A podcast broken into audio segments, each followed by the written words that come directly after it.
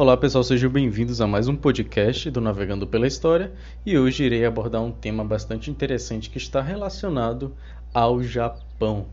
Para quem me conhece, já quem me segue nas redes sociais e tem uma convivência maior comigo, sabe que eu tenho um, uma paixão muito grande pela cultura oriental e hoje irei falar sobre um tema que envolve justamente essa cultura. Irei falar sobre samurais Normalmente, a figura do samurai está relacionada à figura masculina.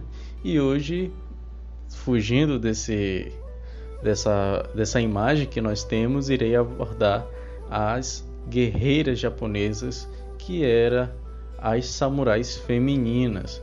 Então, a figura de hoje que, que vai ser abordada é Nakano Takeko, que foi ninguém menos do que uma guerreira japonesa ali do domínio de Aizu. Antes do Japão ser unificado, ele, ele, ele tinha várias províncias, é, vários feudos, entendeu? Então ela fazia parte do domínio de Aizu, que era um dos domínios dentro do território japonês. E essa guerreira, que foi a Takeko, ela lutou como uma Nanigata, que era uma espécie de braço direito de um líder do corpo de Adioc. O que é Adioc? O Adioc é uma, uma espécie de. É uma frase em latim que significa que ela vai seguir apenas um propósito, ou seja, o propósito de lutar em defesa dos interesses que envolve aquele ambiente. Então, os combatentes femininas lutaram na batalha independentemente ali é, de fazer parte ou não de um exército mas serviam a um propósito, é, por exemplo, de um, de um senhor feudal, vamos dizer assim. Takeko e outras mulheres avançaram diversas vezes na linha de frente sem a permissão de, de, dos poderosos da época e assim se estabeleceram como uma, uma parte oficial ou não do exército que fazia parte do domínio. Esta unidade, que foi o ad hoc, ela foi mais tarde chamada retroativamente de Jostai, que significa Exército das Meninas. Com as reformas da era Meiji, é, a classe samurai foi abolida e um exército nacional, ao estilo ocidental como nós conhecemos, foi estabelecida, tornando assim Nakano Takeko uma das últimas samurais da história. Os primeiros anos de vida de, de, de Takeko foram, foram bastante é, normais. Então, ela nasceu em Edo, que era uma região do Japão, e ela era filha primogênita, perdão, é, de Nakano Reinai, um samurai e oficial de Aizu também, e de Nakano Koko, filha de Oinimuna Kinai, samurai a serviço de Toda, do domínio de Ashikaga, já era outra região. Ela também tinha um irmão mais novo e uma irmã, que era Nakano Tayoki e Nakano Yoko. Sua residência era em Beidai, Nyocho, é, nos anos aposentos de Tomogami Hyogo, um parente distante de seu pai. Ela era bonita, bem educada e vinha de uma família samurai muito poderosa. De 1853 a 1863, ela recebeu um vigoroso e completo treinamento em artes marciais, nas artes literárias sobre clássicos confucionistas chineses e em caligrafia, e foi adotada por sua própria professora Akaoka Daisuke, que também foi famosa instrutora de Matsudaira Teru, irmã adotiva mais nova de Matsudaira Katamori, daimyo de Aizu, ou seja, o daimyo era o senhor feudal de Aizu. Ela ensinava alunos mais jovens do que ela, como a sua irmã, que também frequentava a escola. Ela adorava ler as muitas histórias de guerreiros japonesas, generais e imperatrizes, mas a lenda de Tomoe Gozen é, a afetou profundamente. Desde a infância, ela recitou o Ogura no Hyakuni Ishu. É, sua certificação Meikyo estava em Hosso Shoken, um ramo de maior tradição Itoryu com este reconhecimento oficial de sua habilidade, ela encontrou um emprego na propriedade Itakura, é, senhor de Nayuzi, um domínio secundário na atual prefeitura de Okayama.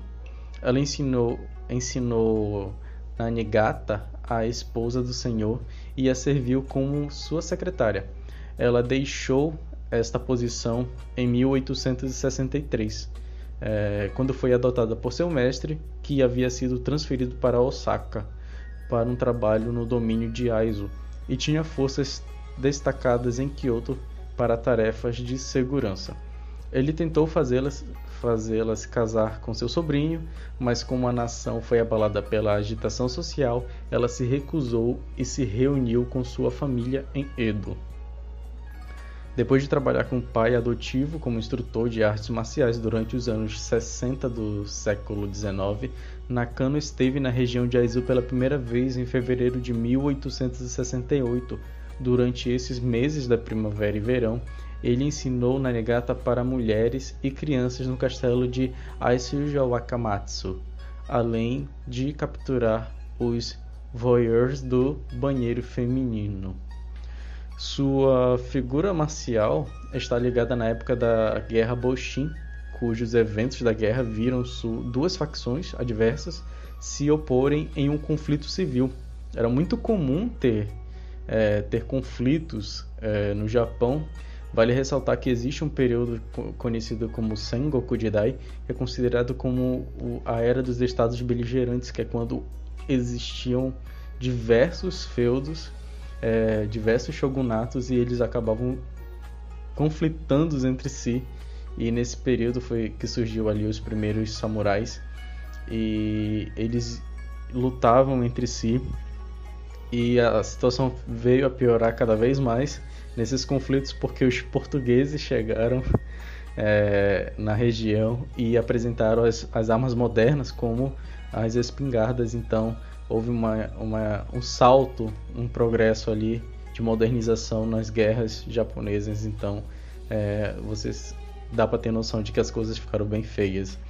E esse, esse conflito civil, os leais partidários do shogunato de Tokugawa, o que é o shogunato? O shogunato é uma espécie de, de governo é, militar, então é uma espécie de ditadura, pode-se dizer. E os defensores da restauração do imperador Meiji, cujos resultados foram favoráveis a este último, que teriam levado o Império Japonês ao final do século XIX. Durante o conflito, Nakano Takeko trabalhou em defesa do shogun Tokugawa Yoshinobu e participou da Batalha de Aizu, no qual ela se distinguiu é, lutando contra uma arma branca, é, brandindo uma Nanigata, que a Nanigata já, já expliquei que era, uma arma japonesa Intaed. É, no confronto, no confronto, perdão, com as esmagadoras forças imperiais, juntamente com sua mãe e irmã, ela era a cabeça de um corpo de hoc de guerreiras femininas. E ela teve bastante, ela teve papel bastante importante é, nessas, nessas batalhas e através da chuva e do granizo as mulheres entraram em batalha de forma autônoma e independente, uma vez que os antigos oficiais de Aizu, em particular Kayano Gobei, é, não, não permitiram que fossem as é, guerras que elas fossem a guerra oficialmente como parte do exército de dominação. Esta unidade foi mais tarde, como já disse logo no início, é, chamada de foi chamada, perdão, é, é um nome bastante difícil que ficam na cabeça de Jostai, é, que eram ali o exército feminino.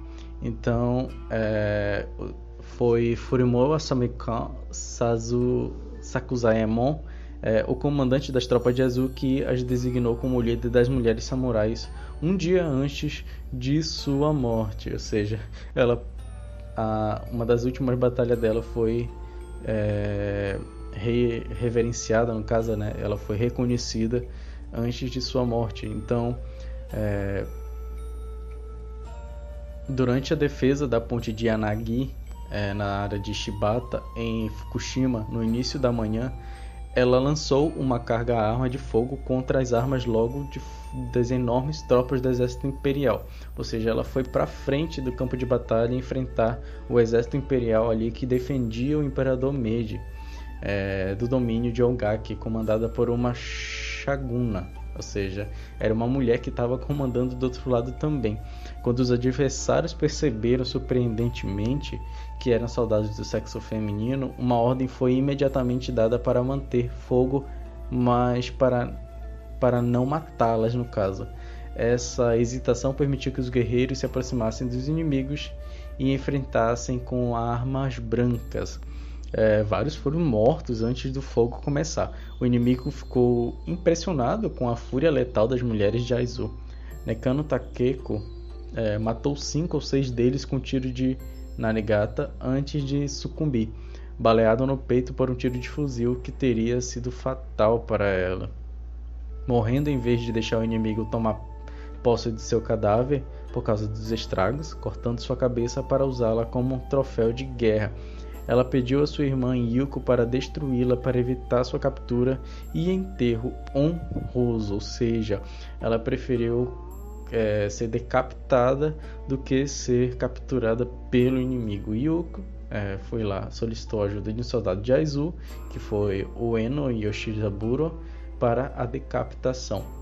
Hirata Kocho, a irmã mais nova, adotiva que havia estudado Nanigata e caligrafia com a filha adotiva de Daisuke, é, foi salva por Jimbo Yokiko na batalha e, sendo vice-comandante, assumiu o comando das tropas para defender o castelo de Aizu Akumatsu, depois que ela foi morta, enquanto o deputado se tornou Yamamoto Ayeko, e após a batalha, Koko e Yuko entraram no castelo de Tsugara e se juntaram a Yamamoto Iai. Após a batalha, é, separada do corpo, a cabeça de Nakano foi assim movida por sua irmã para o templo de Hokai, próximo de sua família, e a moderna Ayazambugi da prefeitura de Fukushima e é enterrada com honra pelo sacerdote sobre um pinheiro e a arma dela foi doada ao templo. Em 1868, com as reformas da Era Meiji, é, quando o imperador do Japão retornou ao poder no país, a classe samurai foi abolida e um exército nacional de estilo ocidental foi estabelecido, tornando Nakano como um dos últimos samurais da história. Então, como eu disse, pessoal, a história do Japão ela teve vários períodos. É, alguns dos períodos são bastante famosos. O período Meiji é um desses, que é o, o período de restauração. Tem o período Edo também, que leva o nome da cidade de Edo. Tem o período Sengoku Jidai, que é conhecido ali como um período de guerras civis bastante poderosas e que resultou nessas guerras muito mais violentas é, depois, como a gente pode ver ali no início do século XIX. Quando os portugueses chegaram, eles apresentaram diversas armas, não somente a espingarda, e também trouxeram é, novas tecnologias. É, na verdade, foi o processo de modernização ali de vários setores da, uh, da, da estrutura japonesa, seja de, de do, do, ponto de vista bélico, mas seja do ponto de vista também da, da estrutura governamental, da estrutura de Estado e também é, da questão do comércio e também do, do, do que diz respeito às relações internacionais, porque a, a priori as relações todas no Japão eram com a China, que era do Império Qin. Então, quando os portugueses chegaram, eles, eles abriram uh, o Japão para o mundo, coisa que não era bem vista pela China, mas que abriu os olhos também de outros países como a, a Holanda, que era o, o reino dos Países Baixos, e a Grã-Bretanha e também os Estados Unidos. Então, começou ali as primeiras relações com países do Ocidente e que é, as histórias é, vêm retratando aí os grandes guerreiros que foram os samurais, sejam eles masculinos, como abordado da maioria das vezes, e tem também os femininos que fizeram a sua parte ali. É, e vale ressaltar que durante os períodos Heidan e Kamakura, entre os séculos 8 e 14, já viu as guerreiras samurais e elas ajudaram a colonizar novos territórios e, consequentemente, se envolviam em lutas. Para tanto, elas treinavam o uso das notórias nanigatas, é, e era esperado, por exemplo, que elas protegessem as aldeias e principalmente suas famílias. No final do século do período Heidan, uma mulher em particular ganharia notoriedade. Era Tomoe Gozen, que foi uma inspiração para Naniga, para Takeko. Grande parte do que se sabe sobre Gozen vem dos relatos presentes na crônica Reiki Monogatari, que é o, os contos de Reiki, eh, que narra a guerra de Genpai. De acordo com a obra, o combatente, o combatente era uma, a combatente no caso era uma excelente e arqueira e domava cavalos selvagens sem dificuldade. Suas habilidades ganharam ênfase durante a batalha de Okotogawara, é, conflito no qual matou sete samurais e outros combatentes liderou e outros combates liderou exércitos bem-sucedidos. Foram tantas façanhas que tomou e se tornou um símbolo das guerreiras. Então, essa é a história que levou a Nakano Takeko a virar uma guerreira, que já que não era mais tão comum ali no final do século XIX, no início do século XIX, ter ali esse braço, é, uma certa adoção por parte das mulheres em serem é, guerreiras, que eram a Jostai, o exército de meninas. Então, pessoal, esse foi o episódio de hoje. Muito obrigado para você por você ter ouvido esse episódio. É, foi bastante difícil conseguir informação sobre essa história, mas espero que vocês tenham entendido. Caso vocês tenham alguma dúvida com relação a isso, é só mandar mensagem é, no Instagram, que é o Navegando pela História BR, seja nos comentários ou pode mandar lá no, no direct, tá bom? Então, até o próximo episódio.